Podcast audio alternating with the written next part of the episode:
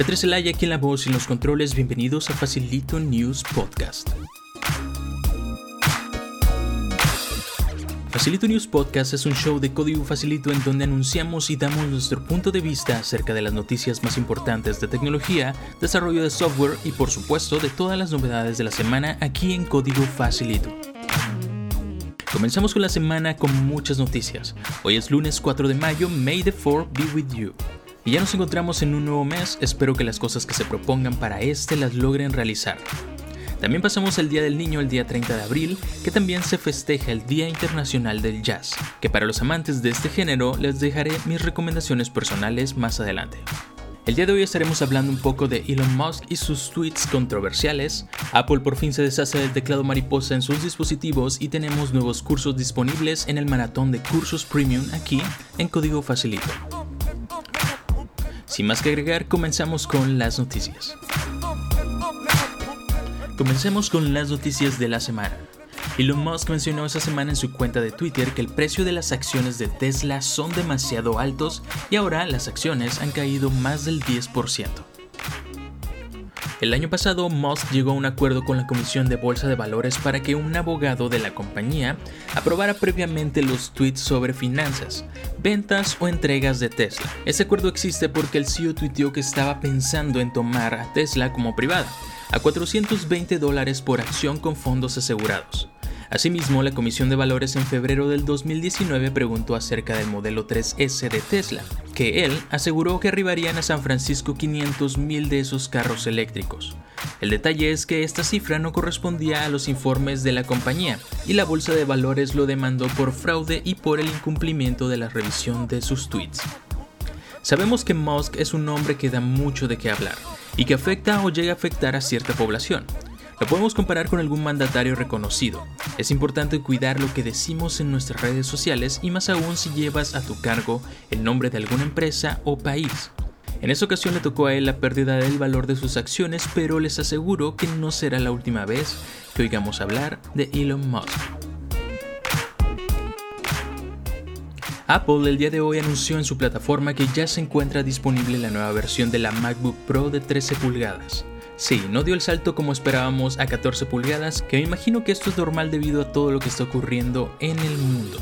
Y como Apple nunca se equivoca, nos dio a entender que no era un bug, más bien un feature.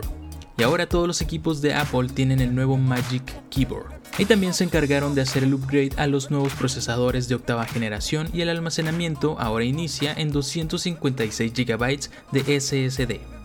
Y solo queda decir adiós al Butterfly Keyboard que nos dio muchos dolores de cabeza para los usuarios y también para Apple. Ahora pasemos a las noticias rápidas de la semana. Google Duplex ya habla español.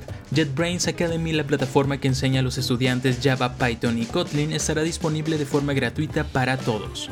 Una de las cosas que queríamos escuchar es que Flutter se actualizó y mejoran el soporte para la web.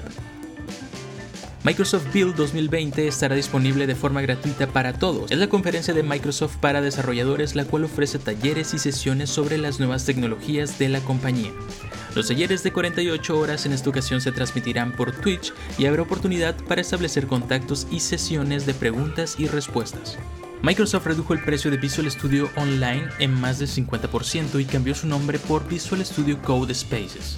Ahora puedes ejecutarlo en máquinas virtuales de rendimiento relativamente bajo y los nuevos precios estarán disponibles en vigencia a partir del 19 de mayo. Facebook lanzó una herramienta que facilitará la transferencia de fotos y videos a Google Fotos. Eso ya lo habíamos escuchado hace un par de años con una iniciativa llamada Data Transfer Project que permitiría el intercambio de datos entre aplicaciones y que colaboraría en grandes empresas para el futuro de la portabilidad. Este 7 de mayo Microsoft hará una demostración de algunos juegos en la Xbox Series X. Instagram está probando nuevas fuentes para sus historias, Zoom admitió que no cuenta con 300 millones de usuarios activos diariamente, ya tenemos videollamadas en WhatsApp hasta de 8 personas, por el momento solamente se encuentra disponible en iOS y esperando pronto una actualización para Android.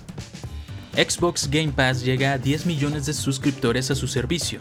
The Wall Street Journal anunció que Apple retrasó la producción del siguiente iPhone. Se presentó el nuevo Mavic Air 2 repleto de novedades, un sensor de 48 megapíxeles Hyperlapse en 8K, grabación en 4K, cámara lenta en 240 fps, video HDR y 34 minutos de vuelo. Y se estrenó el tráiler de Assassin's Creed Valhalla que la verdad está impresionante, solo con el hecho de que habrá vikingos. Ahora pasemos a la recomendación personal de la semana. Dado que se celebró el Día Internacional de Jazz, mi recomendación personal es que escuchen el álbum de Chet Baker Sings de 1956. Chet Baker fue un trompetista, cantante y músico estadounidense exponente del estilo cool, el West Coast Jazz de los años 50. Ahora pasemos a las novedades de la semana aquí en Código Facilito. Esta semana estén atentos al maratón de cursos premium que tenemos aquí en la plataforma. Tendremos disponible a partir del día de hoy, lunes 4 de mayo, el curso de Ionic desde cero completamente gratis. Y a partir de mañana, martes 5, el taller de notificaciones push con Ionic. En los dos cursos se usa Capacitor, la herramienta que suple funcionalidades que hacía el proyecto Córdoba y que se incluyó a partir de la versión 4 de Ionic. Y seguirá disponible el curso profesional de Vue.js hasta el día de mañana. Atentos a la agenda porque hoy estrenamos un nuevo curso en la plataforma, el curso de automatización de tareas con Python. Ese curso puedes verlo con tu suscripción premium de código facilito. Y el día de hoy estén atentos al canal de YouTube porque tendremos disponible un live en punto de las 9 de la noche horario México. Y estas fueron las noticias más importantes de la semana. Sintonízanos el próximo lunes en punto de las 12 del día en Facilito News Podcast.